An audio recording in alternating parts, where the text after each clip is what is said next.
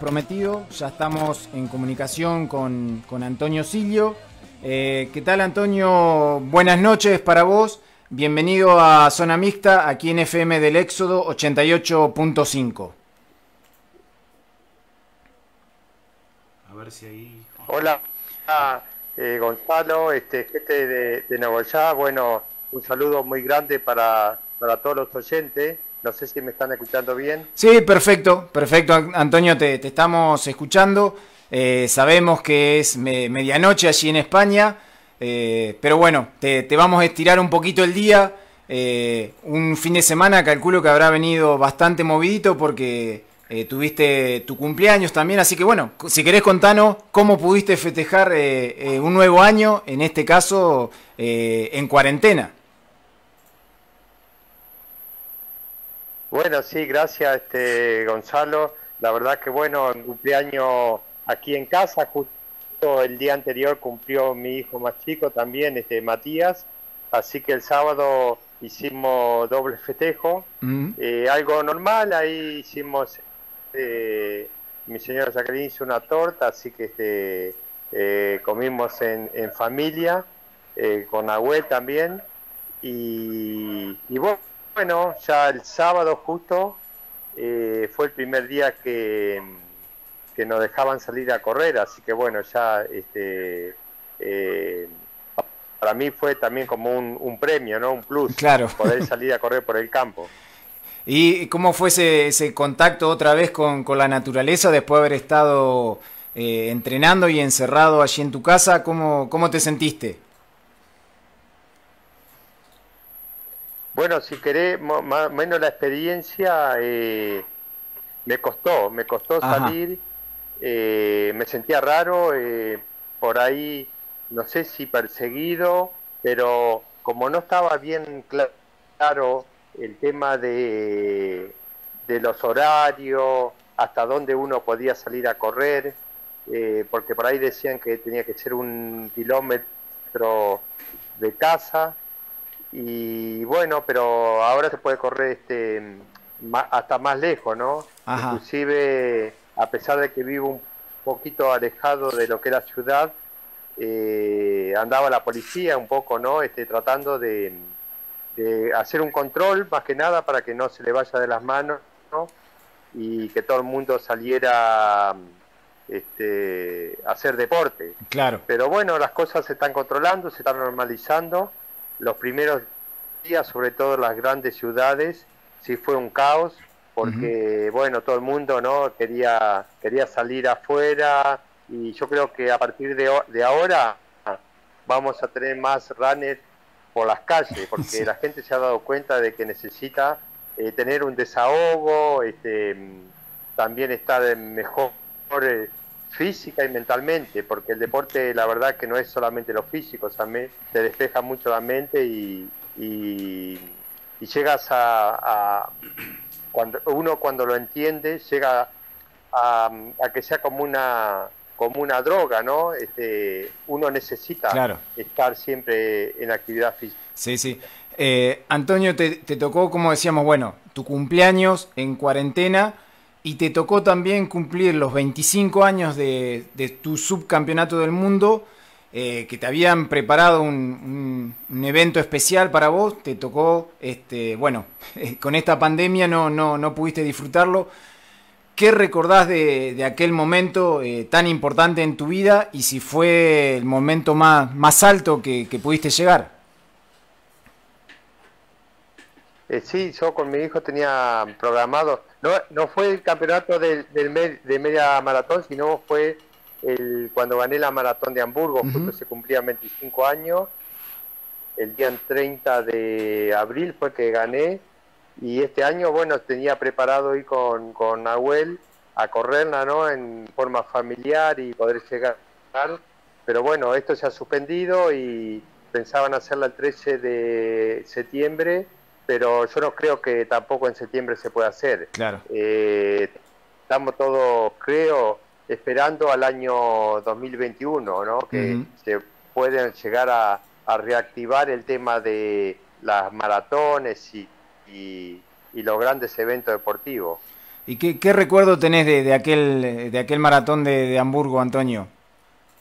¿Qué es lo primero que se te viene a la cabeza? Y mirá, ah, para mí fue un, Sí, para mí fue algo muy especial porque venía de los Panamericanos, que no me había ido muy bien en el Mar de Plata. Eh, había tenido una desilusión, ¿no? Porque no tenía el apoyo de Argentina, me habían quitado la beca, no me habían pagado el pasaje para, para ir a competir. Y bueno, esa carrera para mí fue sin buscarla como una recompensa, ¿no? Y al, al, esfuerzo y a no bajar los brazos.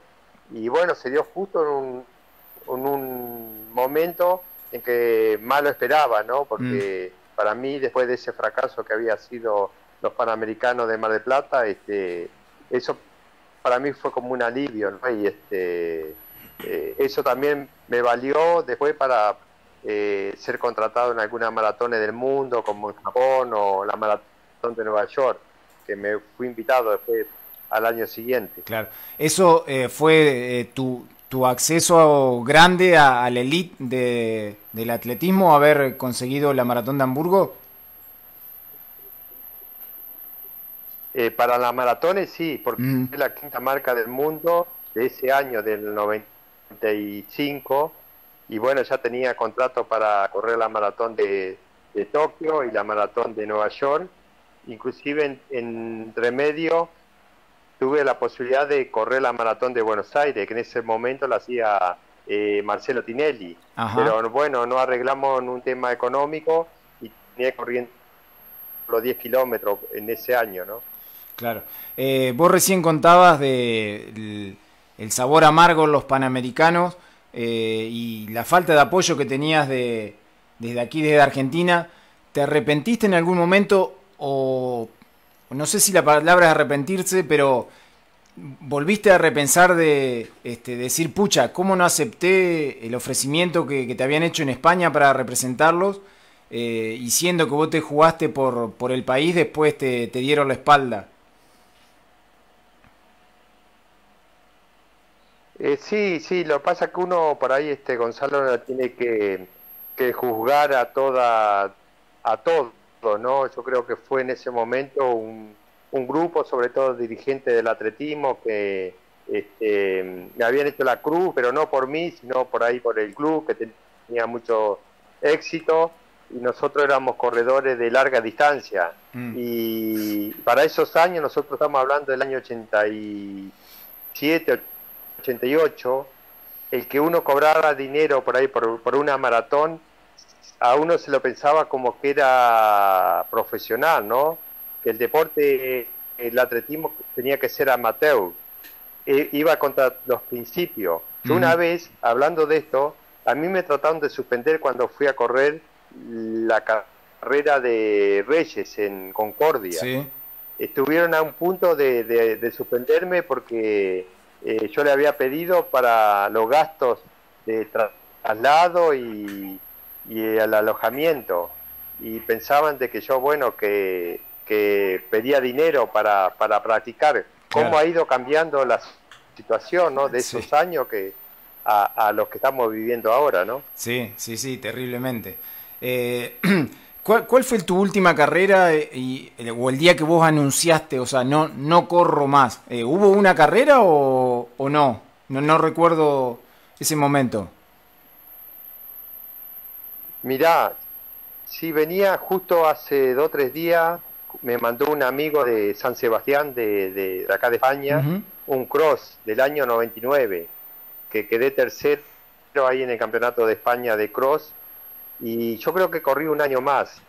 Y fue ya un poco el eh, me fui abriendo un poco de lo que lo que era el atletismo y hubo unos años que yo prácticamente eh, dejé de, practicarlo y, me alejé un poco de, mirar un poco al atletismo y todo porque fue como una despedida así un sabor agridulce no eh, yo veía que por ahí el atletismo y el deporte en general se había eh, vuelto muy profesional y bueno, este, eh, está de más por ahí aclarar de que por ahí este, eh, para llegar a, una medalla olímpica todo, eh, no era solamente la parte física, ¿no?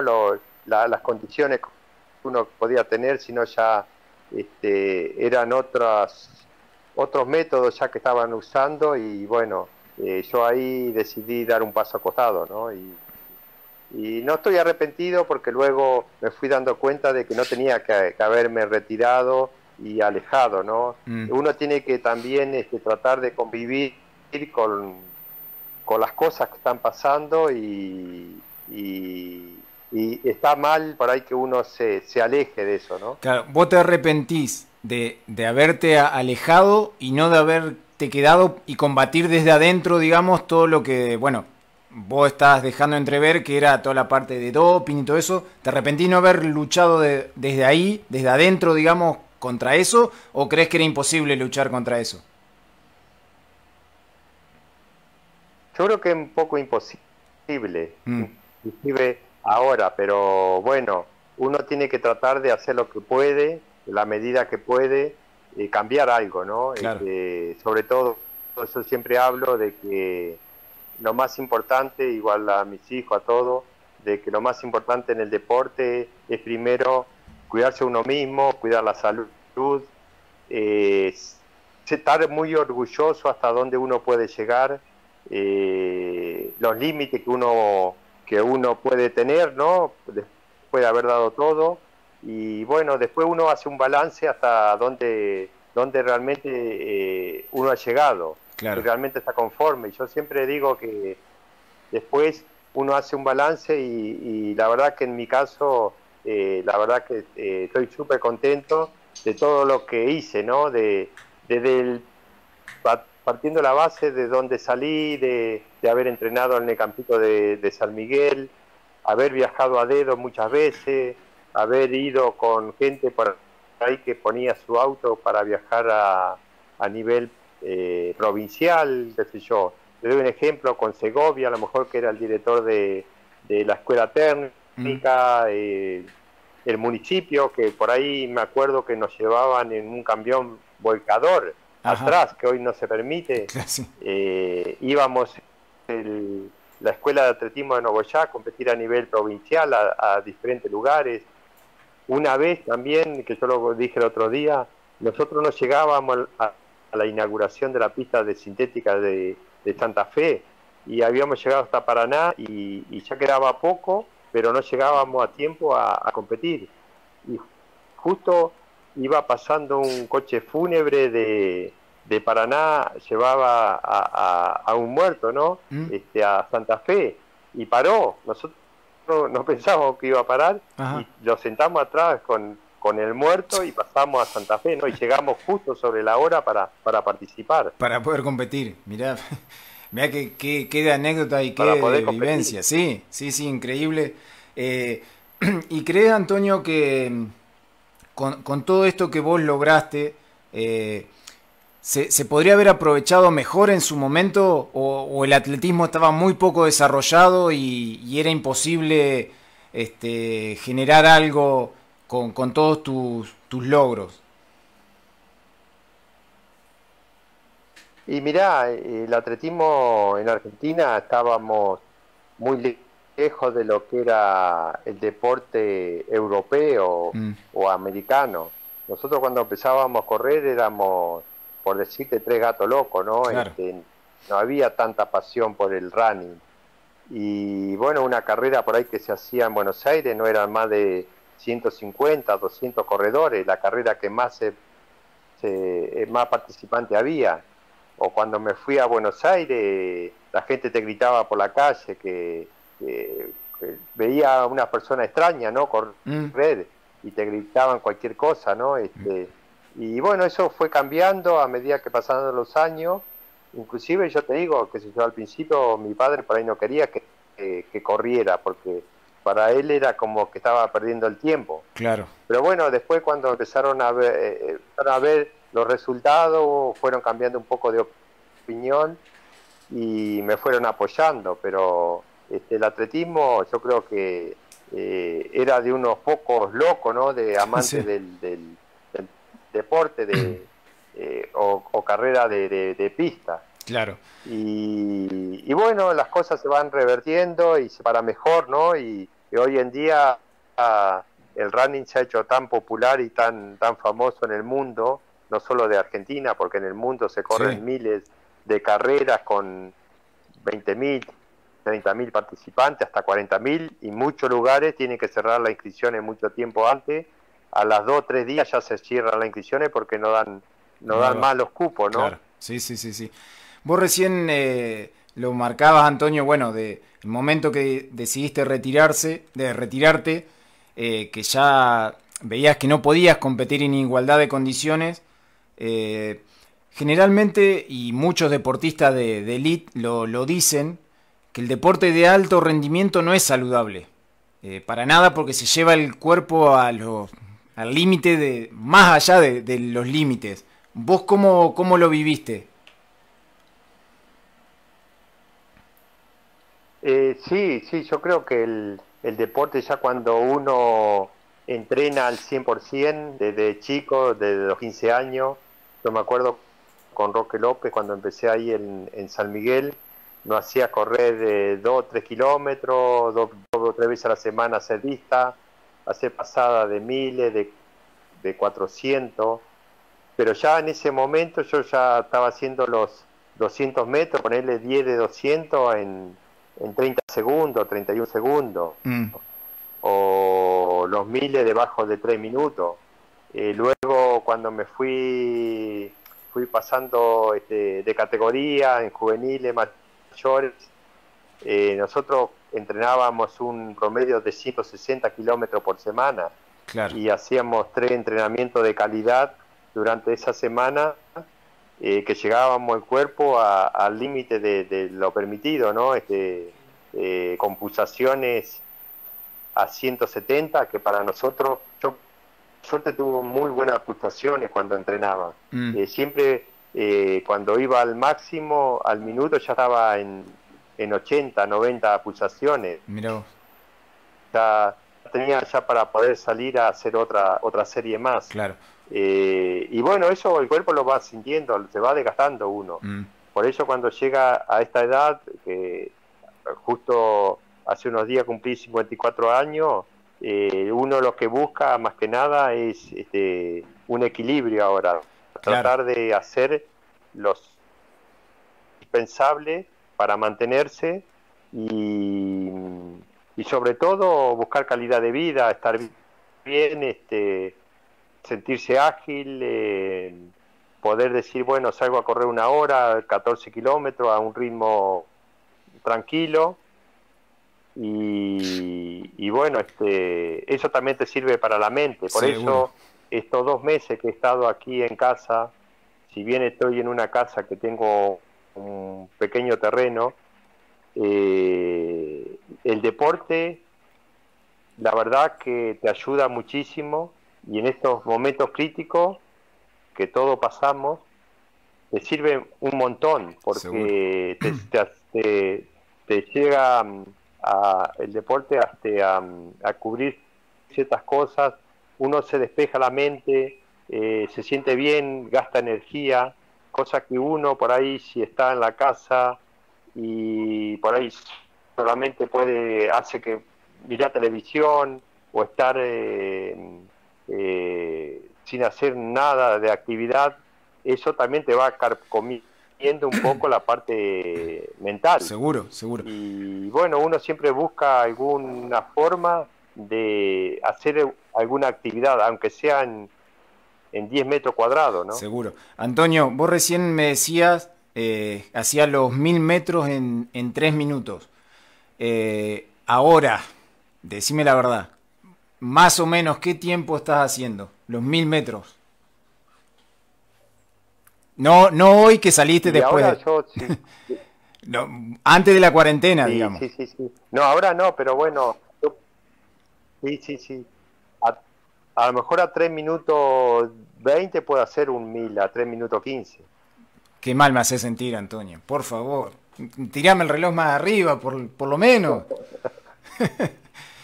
Eh, realmente, o sea, Bueno, en cuatro minutos te digo, entonces. Este, ¿eh? No, y vos lo que contabas de ese momento en el Campito San Miguel, o sea, vos ni sabías que lo tirabas en tres minutos, fuiste y salió así natural, obviamente, después fue el profesor eh, Roque López perfeccionándolo, pero ya era algo que tenía vos innato, la, ese ritmo. Sí, mira, yo mi primera carrera que hice no me olvido más. Fue un 17 de agosto del año 1981. Eh, había un torneo en, San Miguel. Había marcado solamente, estaba marcado los 100 metros ahí en el, eh, en el campito. Y el profe me hizo correr 100 metros, quedé último. Pero sin embargo, a las horas más o menos, corrí los 1500 y ahí gané, creo que gané con 4 minutos 18 segundos y a las dos semanas ya fui campeón nacional en taco con 8 minutos 57 minutos, que corrí los 3 kilómetros un promedio de, de 2 minutos 59 cada kilómetro. Tremendo. Así que ya las condiciones ya las tenía prácticamente sin entrenar. Claro. Sí, sí, tremendo, tremendo. Eh, en e, este, este tiempo, Antonio, bueno, vos lo comentabas recién de con toda la pandemia eh, y todo lo que, has tenido que quedarte ahí en tu casa y acá se ha hecho también este, esto muy popular de cuidarnos entre todos. Eh, me, acordaba de, de, aquellos momentos en donde vos estuviste luchando por, el medio ambiente de la ciudad, este, con, la famosa instalación allá de, la biodiesel. Eh, y en aquel momento, o sea, hoy te dicen tenemos que cuidarnos entre todos por la pandemia, en aquel momento vos querías cuidar el medio ambiente y medio como que te dejaron de lado y hasta por ahí te criticaban por justamente tratar de cuidar el medio ambiente que es de todos. Eh, ¿cómo, ¿cómo, te sentiste y cómo te, te, sentís con toda esa lucha que llevas adelante? Mirá, yo creo que la pandemia, si hablamos, sacamos un ejemplo con esos momentos, ¿no? Cuando uno luchaba por algo, que yo creo que es lógico, y no tiene que ni siquiera avergonzarse ni pedir perdón por las cosas que uno por ahí está pidiendo o está mm. tratando de reivindicar. Eh, por supuesto que siempre hay gente que te va a criticar o te va a tratar de, sacar de circulación porque sabemos muy bien que hay intereses económicos muchas veces también de que hace de que a río revuelto ganancia de pescadores, ¿no? Mm. Entonces, en esos momentos que nosotros por ahí, yo empecé después, había otro, grupo que también estaba luchando, no solamente por ahí por, por la biodiesel, que tiraba muchos eh, desechos, desechos químicos, por cualquier lugar de, de Nogoyá, y yo lo veía muy bien porque salía a correr por ahí por, por esa zona, mm. este, sobre los arroyos, eh, no respetaba nada ahí la fauna ni la pesca, nada. Eh, la verdad que mm, los peces y, la verdad que te crea una indignación, ¿no? Que por, por qué pues, por qué pasa en este, en estos años, ¿no? En el siglo XX, XXI, eh, que la gente no le importe nada, ¿no? Le importe al, al al que está al lado, al prójimo, eh, que nosotros vivimos en un planeta Tierra que es de todo. Mm. Y que si nosotros eh, contaminamos algo, estamos contaminando a nosotros mismos. Claro. Ese es el egoísmo puro que hay en la sociedad, ¿no? De que uno trata de, mirar para uno mismo, de enriquecerse. Yo no veo mal que por ahí eh, la fábrica tiene que existir, tiene que existir también el trabajo para la gente, pero no a cualquier precio. Y yo veo que por ahí muchas veces los, los, eh, los que están a cargo de los gobiernos eh, hacen la vista para un costado, porque por ahí este para ellos es una presión ¿no? de, de, gente que por ahí este porque ponen una fábrica tiene todo el derecho del mundo a hacer lo que lo, lo que lo, que, ellos quieren, ¿no? Y, bueno, nosotros hoy, eh, ahora con esto que está pasando, yo creo que la sociedad se va a dar cuenta de muchas cosas. Y una de las cosas eh, va a ser esta también, el cambio climático, el medio ambiente, que nosotros estamos destruyendo al mundo, y eso lo voy a seguir sosteniendo siempre, que si no hacemos algo, esto es una, una, una mm, un problema que por ahí es más lento, porque no se ve, no se divisa de un día para otro. Claro. por ahí a nosotros decían, sí, pero acá en esto nosotros que estamos haciendo no hay ningún muerto, por supuesto que no hay ningún muerto, pero no tenemos que ver en el día, sino en el tiempo, que eso nos va a afectar a la salud. Seguro. Eh, de hecho, los otros días, eh, hablando acá mm, con la mañana por vos eh, en esta misma radio, el ex concejal Marco Acosta contaba de justo antes de la pandemia habían hecho otra denuncia por justamente por tirar los desechos y, ya era la segunda vez que, estaban tirando desechos y, no había ninguna multa, no había ninguna sanción hacia la, fábrica que, había desparramado los, desechos ahí por los alrededores del barrio y comentaba, bueno, de, que hay, está sancionada la ley, que están las multas económicas y todo, y no, no se hace nada, digamos, como vos decías.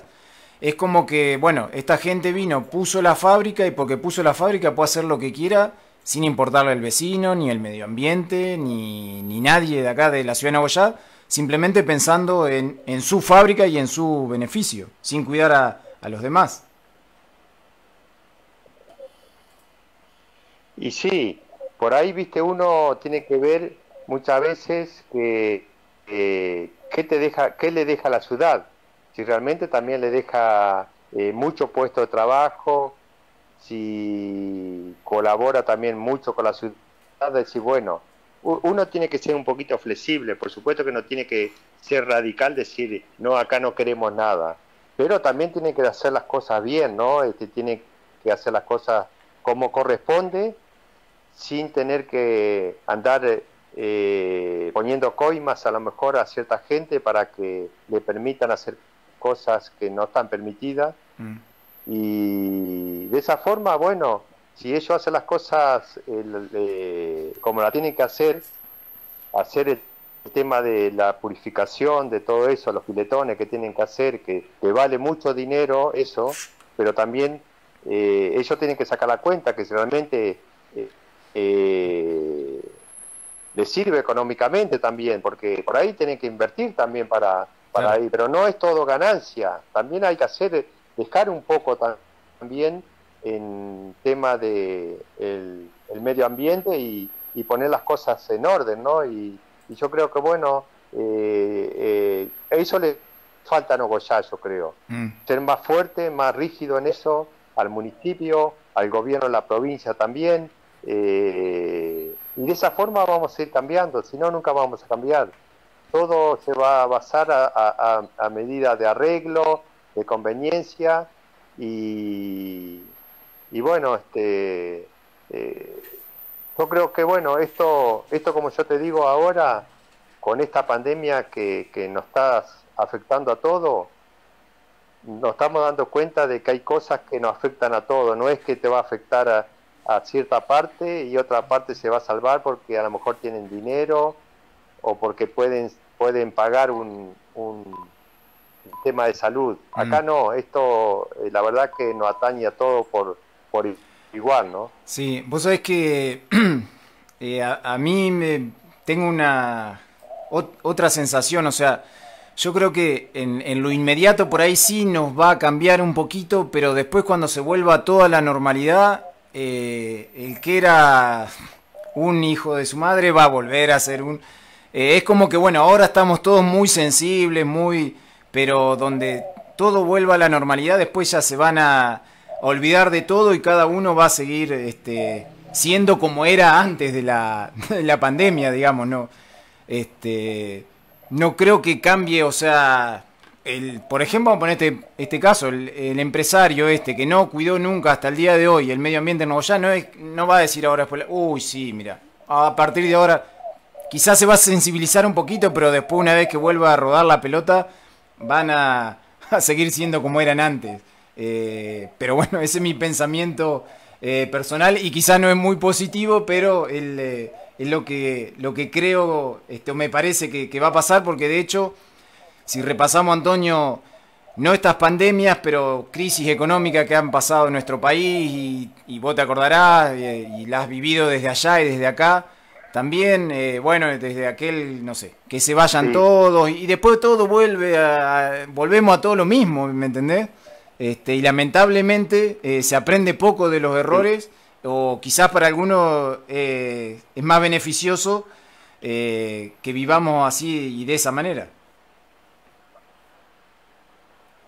Sí, sí, sí. Pasa mucho también en lo que estamos hablando con, con el tema el tema de la política, ¿no? La política que hay como la la, famosa grieta, ¿no? Que hay, mm. yo creo que también hay está, está viendo ahora con el coronavirus, pero bueno, eso lo venimos tratando de muchos años y cosas que uno va perdiendo un poquito la esperanza de lo que vos decís. Bueno, cuando pase todo esto, después vuelve toda la normalidad y lo olvidamos de lo que de los que no ha pasado, ¿no? Sí. Y lo mismo pasa por ahí con el tema de la política. Uno dice, bueno, a este no lo voy a votar, pero resulta que después, quizás por X motivo, porque no hay gente capaz, eh, capacitada, y bueno, termina votando a cualquiera, y después mm. se arrepienta uno de esas cosas. Y, y bueno, yo siempre te digo, soy positivo y sé que en algún momento las cosas van a cambiar eh, porque si uno pierde eso, prácticamente pierde muchas cosas, ¿no? Y uno siempre tiene que ser en esto, este, eh, saber de que, aunque tarde más tiempo, pero, pero la gente yo creo que se va dando cuenta de que eh, tenemos que ser más solidarios, no ser, como te digo, tan egoísta, o, tratar de, de, porque por ahí por ahí se mete mucha gente en la política a decir, bueno, de aquí me salvo, ¿no? Mm. Pero bueno, se está olvidando, después se olvidan de la gente del pueblo, ¿no? Claro, sí, sí, es así. Eh, bueno, Antonio, fue un, placer eh, charlar este, con vos. Te habíamos preparado un montón de cosas acá por tu cumpleaños. Lástima que, bueno, no, no, viniste, te quedaste allá en España, pero acá la, se había armado una producción terrible este, con tortas y, unas copas para brindar, pero bueno, lo vamos a hacer a la distancia. Eh, y bueno, cuando venga acá a ya te vamos a recibir en el estudio y sí, ahí podemos darte todo lo que te habían preparado los chicos de la radio. Bueno, eh, gracias. Pues de oportunidad. Esto es como que se ha postergado. Eh, si una torta, bueno, van a tener que comerla ahora y me van a tener que hacer otra cuando más adelante, cuando vaya. bueno, vos, ahí ya, este, sí. Eh, nada, quiero, quiero mandarle un saludo para todos. Eh, yo siempre estoy pensando la gente de, Argentina, sobre todo de Nogoyá. yo te lo, el otro día hablamos por teléfono este Gonzalo. Mm y me preocupa mucho el tema no solamente de la pandemia del coronavirus, sino de la gente por ahí. Hay mucha gente que yo sé que vive eh, hoy en día a día, eh, mucha gente que capaz que tenía su changa o su trabajo eh, temporal y que por ahí la puede estar pasando mal, ¿no? Seguro. Yo le pido por eso y a mí me gustaría colaborar, aunque estoy a la distancia estamos prácticamente incomunicados porque ahora no hay vuelo, no se puede mandar nada tampoco para, para Argentina, pero me gustaría, en lo que pueda, eh, poder, poder poner mi granito de arena, porque en estos momentos difíciles yo creo es bueno que la gente de ya sepa de que por ahí a nosotros siempre nos sobra algo, un mínimo. Mm. Eh, un paquete de arroz, un paquete de fideo, un kilo de harina. Yo creo que lo, principal hoy en día es lo esencial, ¿no? que es el poder alimentarte. Eh, sé que también hay muchos problemas, a lo mejor eh, también en cuanto a pagar a lo mejor el tema de la luz, el gas. yo no sé por ahí cómo el gobierno está haciendo en, en Argentina para para la gente por ahí que se atrasa o que no tiene dinero como para pagarlo, eso, ¿no? Mm. Y, bueno, no sé, hacer alguna rifa, yo estaba viendo a ver que por ahí la gente colabore, el que por ahí tiene 10, que de, uno, que se quede con 9, ¿no? Claro. Pero por ahí hay gente que tiene cero, que no tiene nada hoy en día. Y en esto tenemos que ser solidarios, ¿viste? Para salir adelante en estos meses difíciles, porque yo sé que por ahí esto es algo pasajero, pero hay que aguantar, ¿no? E, e, este tiempo que, que viene duro para todos. Eh, es una forma también de colaborar y ser solidario y es un país que sale adelante siempre y cuando nos ayudemos un poco entre nosotros, ¿no? Eh, Antonio, ¿cómo te va? Buenas noches. Dejarte el saludo de la gente que está allí conectada, bueno, escuchándote también. Mario Allende, te mando un abrazo grande ¿eh? eh para vos y bueno, para vos también, Gonzalo.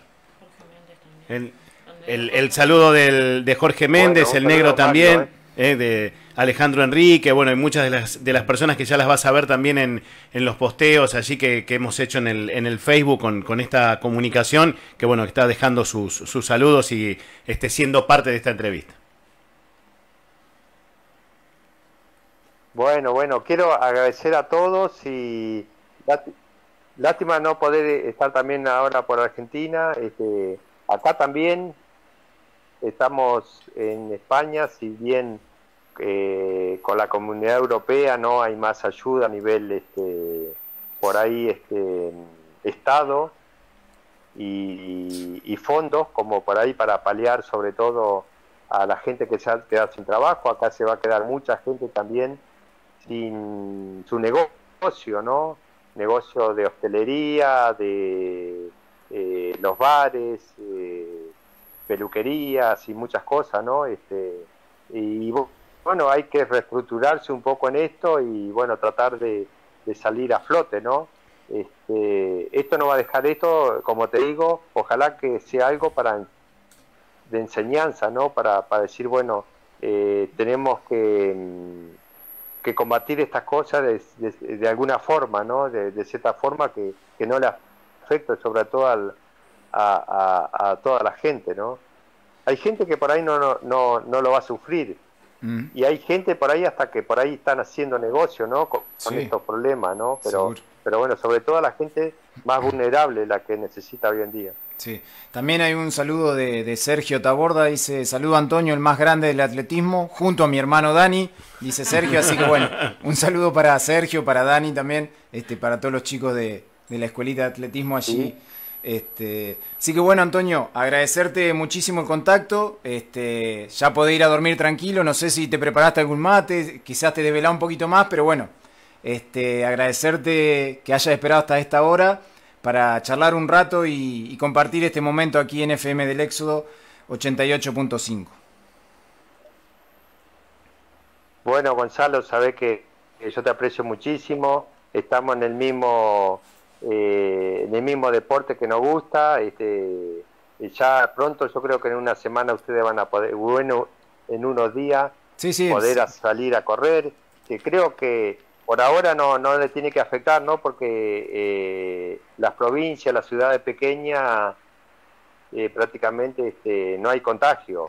No, no, no, acá también en España hay lugares que por ahí no ha llegado los contagios y, y, bueno, de a poco vamos estamos teniendo la normalidad. Nosotros también estamos a 55 kilómetros, como sé yo, de Madrid y vivo un poco en el campo y nosotros estamos un poco más aislados de esto y bueno, este, pero sí, hay que cuidarse cuando uno va a lugares que tiene que estar en contacto con otras personas, o tipo supermercado, o no, no estar este, en, en lugares con, con varias personas, que ahí es donde puede ser el, peligro, ¿no? Así es, así es.